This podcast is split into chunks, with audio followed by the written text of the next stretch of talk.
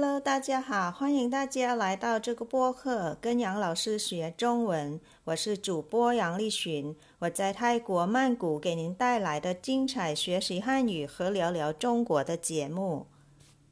สวัสดีค่ะ คุณผู้ฟังทุกท่านขอต้อนรับเข้าสู่เรียนจริงกับหยางเราซื้อพอดแคสต์ค่ะ ดิฉันหยางลี่ชินรับหน้าที่เป็นผู้ดำเนินรายการหลักของพอดแคสต์นี้นะคะพอดแคสต์นี้จะนำเสนอรายการเรียนภาษาจีน แล้วก็การพูดคุยเรื่องราวที่น่าสนใจต่างๆ เกี่ยวกับจีน มาสู่คุณผู้ฟังจากกรุงเทพมหานคร เมืองหลวงของประเทศไทยค่ะ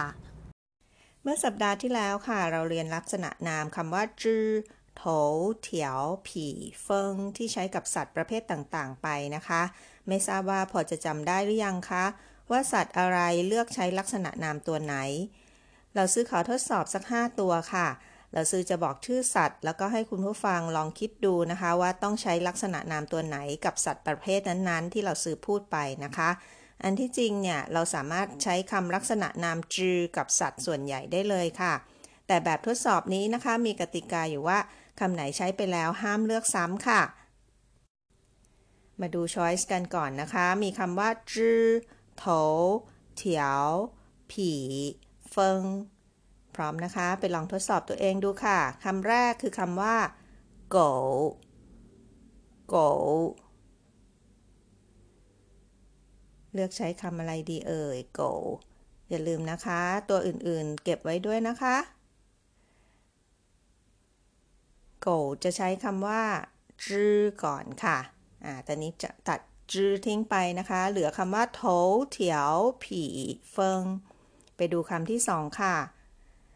จู จู จูนะคะ จะใช้คำว่าโถเถียว ผี หรือว่าเฟิงดีคำนี้เลือกใช้คำว่าโถค่ะ ส่วนคำที่สามนะคะ หยี หยี หยีคือคือสัตว์ที่มีลักษณะยาวๆ ใช่ไหมคะ ให้เราเลือกใช้ลักษณะนามคำว่า เถียวค่ะคำที่สี่ต่อไปเลยค่ะ หมา หมา เหลืออีกสองคำนะคะ ผีกับเฟิงเราซื้อบอกเลยนะคะว่าคำสุดท้ายคือลั่วถั่วลั่วถั่ว หมากับลั่วถั่วคำไหนใช้ผีคำไหนใช้เฟิงดีคะ ค่ะ เลือกผีสำหรับหมานะคะ ส่วนเฟิงเป็นลักษณะนามที่ใช้เฉพาะกับอูดค่ะ ลั่วถั่วนั่นเองค่ะ เป็นยังไงบ้างคะ ไม่ยากเลยใช่ไหมคะ ถ้าคนตั้งใจฟังดีๆคำตอบเรียงตามตัวเลือกที่เราซื้อบอกเลยค่ะโกใช้กับจื้อจูใช้กับโถหยีใช้กับเถียว หมาใช้กับผี ลั่วถั่วใช้กับเฟิงค่ะ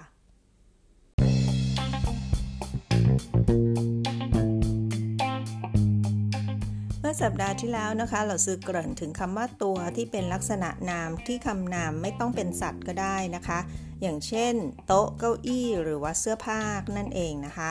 มารู้จักกับลักษณะนามอีก 3 ตัวที่แปลว่าตัวที่ใช้กับคำนามอื่นๆ นอกเหนือจากสัตว์กันค่ะ ดูนะคะว่า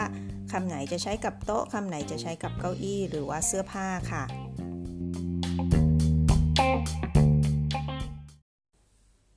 คำที่1นนะคะก็คือคำว่าจัง z h a n g เสียงหนึ่งนะคะจังจังตัวนี้นะคะเราจะใช้กับคำว่าโต๊ะค่ะอีจังจัวจือหมายถึงโต๊ะหนึ่งตัวนะคะคำที่สองป่าป่าแปลว่าตัวได้เหมือนกันเมื่อใช้กับเก้าอี้นะคะอีป๋าอีจืออีป๋าอีจือหมายถึงเก้าอี้หนึ่งตัวค่ะ ส่วนคำที่ 3 นะคะคำว่าเจียน เจียน จะใช้กับเสื้อผ้าหมายถึงตัวค่ะอีเจียนอีฟูเสื้อผ้าหนึ่งตัวอีเจียนอีฟูอันนี้พูดถึงเสื้อผ้าโดยรวมๆนะคะ ถ้าจะแยกเป็นเสื้อกางเกงหรือว่ากระโปรงเนี่ย ก็จะเลือกใช้ลักษณะนามต่างกันไปค่ะ มาลองดูตัวอย่างประโยคลักษณะนามที่ใช้กับเสื้อผ้ากันค่ะ 我想买三四件衣服，一件衬衫，一套西服和一条短裤。ฟังอีกครั้งนะคะ。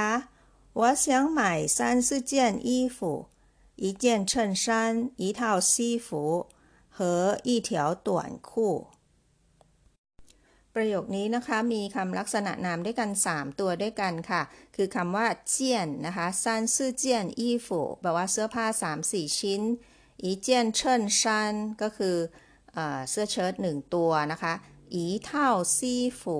เท่าก็เป็นคำลักษณะนามอีกคำหนึ่งนะคะ อีเท่าซีฝูหมายถึงชุดสูทหนึ่งชุดค่ะ ก็คือรวมทั้งเสื้อกับกางเกงด้วยนะคะ ครบชุด จะเรียกว่าอีเท่าเท่าหมายถึงชุดหนึ่งนะคะหนึ่งเซตนั่นเองนะคะ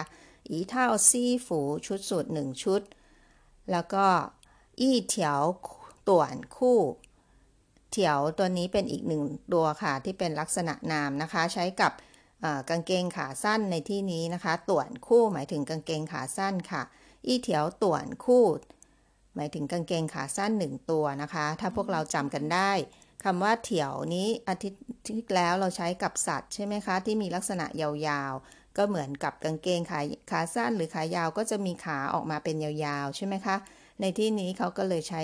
ลักษณะนามว่าเถียวสำหรับกางเกงค่ะ อีเถียวต่วนคู่กางเกงขาสั้นหนึ่งตัวค่ะ เดี๋ยวเราซื้อจะบอกเทคนิคการเลือกใช้ลักษณะนามสำหรับเสื้อผ้าให้นะคะ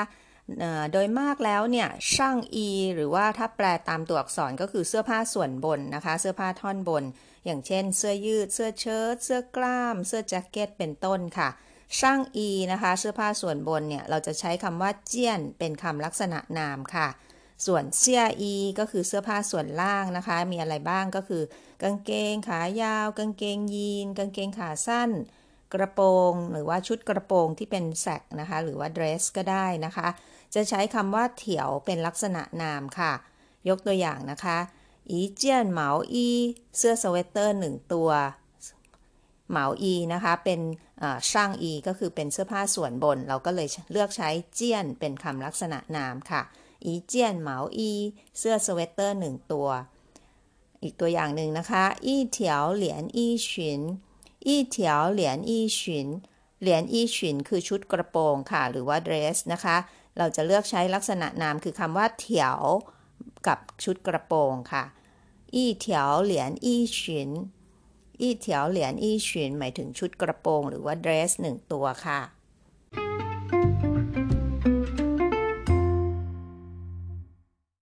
ทุกคนคะเราได้รู้จักกับคำลักษณะนามที่หมายถึงตัวไปตั้งหลายคำเนี่ยค่ะมีคำว่าจื้อ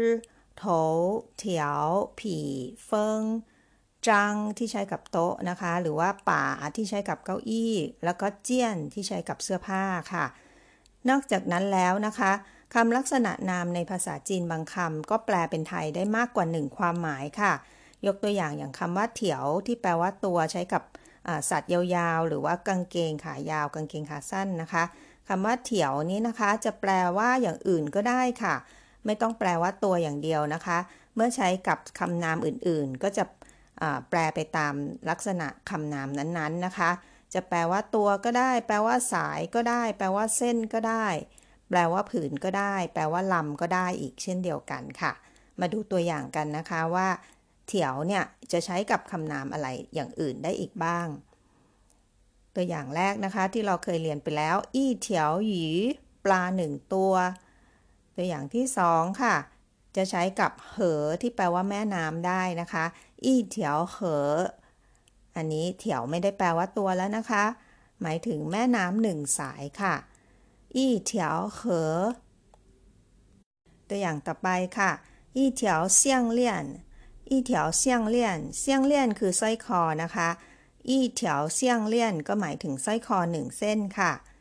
เถียวยังแปลว่าผืนได้อีกนะคะ อย่างเช่นอีเถียวเวยจิน ผ้าพันคอหนึ่งผืน อี้เถียวเหมาจินผ้าขนหนูหนึ่งผืนค่ะ อีกสักตัวอย่างหนึ่งค่ะ อี้เถียวฉวน อี้เถียวฉวนฉวนหมายถึงเรือนะคะ เรือก็มีลักษณะยาวๆนะคะ เราก็เลยใช้คำว่าเถียวมาเป็นลักษณะนามค่ะ อี้เถียวฉวนก็คือเรือหนึ่งลำค่ะ โดยมากแล้วจะเป็นเรือลำเล็กนะคะ ถ้าเรือลำใหญ่เราจะเลือกใช้ลักษณะนามอีกตัวหนึ่งไปเลยค่ะ อี้เถียวฉวนเรือหนึ่งลำค่ะ เห็นไหมคะว่าคำว่าเถียวเนี่ยมีหลากหลายความหมายมากๆเลยนะคะ เมื่อใช้เป็นลักษณะนามค่ะ ขึ้นอยู่กับคำนามที่ใช้ค่ะ ถ้าใช้กับปลาก็จะหมายถึงตัว ใช้กับแม่น้ำก็จะหมายถึงสายนะคะ ส่วนใช้กับสร้อยคอก็ใช้หมายถึงเส้น แล้วก็ถ้าใช้กับผ้าขนหนูก็หมายถึงผืนสุดท้ายคือใช้กับเรือได้เหมือนกันค่ะ เรือลำเล็กๆ จะหมายถึงลำนั่นเองค่ะ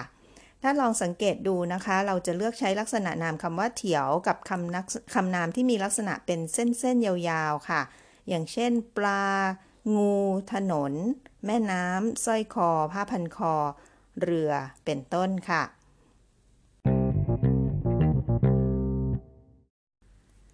ตอนนี้เรามาดูคำลักษณะนามคำอื่น ๆ ที่เราซื้อเคยพูดถึงนะคะ นอกจากใช้แปลว่าตัวแล้วเนี่ย ยังแปลว่าอะไรได้อีกนะคะ คำที่เราเรียนกันในครั้งนี้นะคะ ก็คือคำว่าจังที่ใช้กับโต๊ะ แปลว่าตัว เราจะใช้กับคำนามอะไรอื่นได้อีกนะคะ และมีความหมายอะไรไปดูตัวอย่างกันค่ะ อีจังจัวจือหมายถึงโต๊ะหนึ่งตัว แต่ถ้าไปใช้กับเตียงนะคะ อีจังฉวง อีจังฉวง หมายถึงเตียงหนึ่งหลัง หรือว่าเตียงหนึ่งเตียงค่ะใช้กับกระดาษก็ได้นะคะคำว่าจังตัวนี้หรือว่าสิ่งพิมพ์ที่เป็นแผ่นๆ เราก็จะแปลว่าแผ่นนั่นเองนะคะ อย่างเช่นอีจังจืออีจังจือกระดาษหนึ่งแผ่นอีจังตี้ถูอีจังตี้ถูแผนที่หนึ่งแผ่นค่ะ แต่ถ้าไปใช้กับหนังสือพิมพ์นะคะ อีจังเป้าจืออีจังเป้าจือเราก็จะแปลว่า หนังสือพิมพ์หนึ่งฉบับค่ะ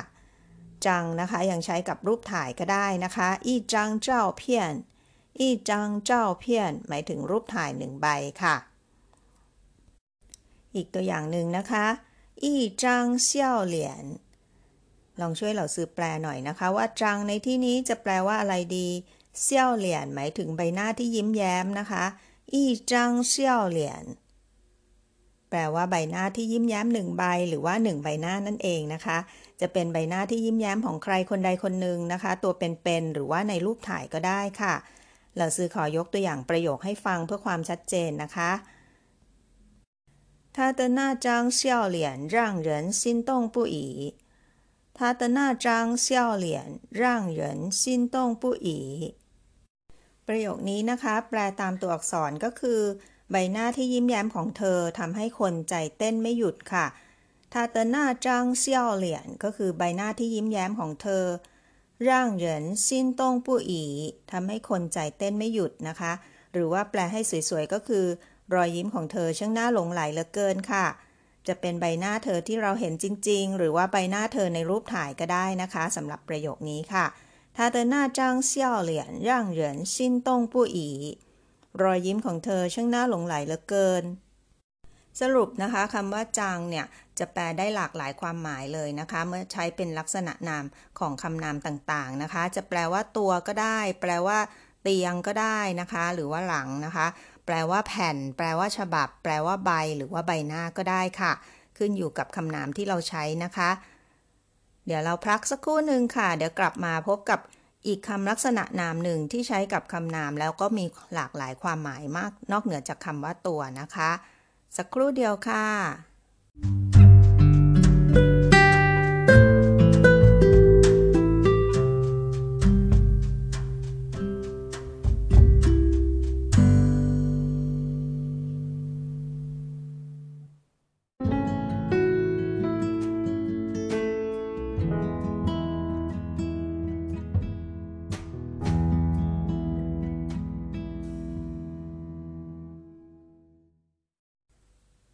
พ่อหญิงหุยหลายขอต้อนรับทุกท่านกลับเข้าสู่รายการเรียนจีนกับหยางเหล่าซื้อต่อนะคะคำลักษณะนามที่เราเรียนอีกคำในวันนี้ที่ใช้กับเก้าอี้ก็คือคำว่าป่านะคะ b a เสียง 3 นะคะ ป่า อีป่าอีจือเก้าอี้หนึ่งตัว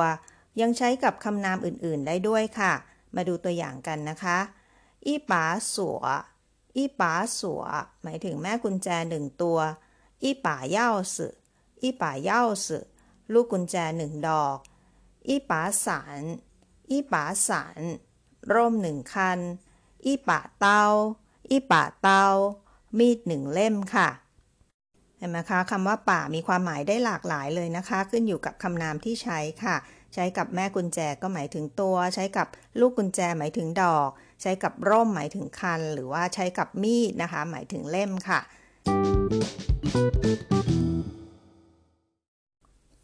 มาดูอีกคำค่ะที่เราเรียนกันในวันนี้คำว่าเจี้ยนที่ใช้กับเสื้อผ้าหมายถึงตัวนะคะ ถ้าไปใช้กับคำนามอื่นๆ จะหมายถึงอะไรได้อีกบ้าง และมีคำนามอะไรที่ใช้กับเจี้ยนได้บ้างนะคะ ตัวอย่างค่ะอีเจี้ยนชื่ออีเจี้ยนชื่อชื่อในที่นี้หมายถึงเรื่องราวหรือว่าธุระก็ได้นะคะอีเจียนชื่อก็หมายถึงธุระหนึ่งเรื่อง หรือว่าเรื่องราวหนึ่งเรื่องนั่นเองค่ะอีเจียนหลี่อู้ อีเจียนหลี่อู้หมายถึงของขวัญหนึ่งชิ้นค่ะอีเจียนย่างผินอีเจียนย่างผิน ตัวอย่างสินค้าหนึ่งชิ้นค่ะ จะเห็นว่าคำลักษณะนามหนึ่งตัวสามารถใช้ได้กับคำนามต่างๆ ได้หลากหลายนะคะ อย่างที่เราซื้อยกตัวอย่างไปมีคำว่าเจี้ยนป่า แล้วก็จัง แล้วก็เถียวนะคะ ในที่นี้ค่ะเรื่องสื่อในภาษาจีนยังมีอีกเยอะแยะมากมายเลยค่ะทุกคน คราวหน้าเราซื้อขอต่อเรื่องนี้อีกสักตอนนะคะ ค่อยๆเรียนรู้ไปฟังไปให้คุ้นหู และจะจำได้โดยอัตโนมัติเองค่ะ เดี๋ยวเราซื้อจะทบทวนเรื่องสื่อที่เราได้รู้จักในสองสัปดาห์นี้ให้ทั้งหมด 8 ตัวด้วยกันค่ะคำแรกที่เราเรียนไปนะคะจื้อจื้ออีจื้อโกสุนัขหนึ่งตัว 2. โถโถ อีโถจูหมูหนึ่งตัว 3. ผี ผี อีผีหมา หมาหนึ่งตัว 4. เฟิง เฟิง อีเฟิงลั่วถั่ว อูดหนึ่งตัว 5. เถียว เถียว อีเถียวหยีปลาหนึ่งตัว อีเถียวคู่จืกางเกงหนึ่งตัว อีเถียวเหอแม่น้ำหนึ่งสาย อีเถียวเสี่ยงเลี่ยนสร้อยคอหนึ่งเส้น อีเถียวเหวยจินผ้าพันคอหนึ่งผืน อีเถียวฉวน เรือหนึ่งลำ 6. จางจางอีจังจัวจือโต๊ะหนึ่งตัว อีจังจือกระดาษหนึ่งแผ่น อีจังเป้าจือหนังสือพิมพ์หนึ่งฉบับ อีจังเจ้าเพียน รูปถ่ายหนึ่งใบ อีจังเหรียญใบหน้าหนึ่งหน้าค่ะ ต่อคำที่เจ็ดกันเลยนะคะป๋าป๋าอีป๋าอีจื้อเก้าอี้หนึ่งตัว อีป๋าสัวแม่กุญแจหนึ่งตัว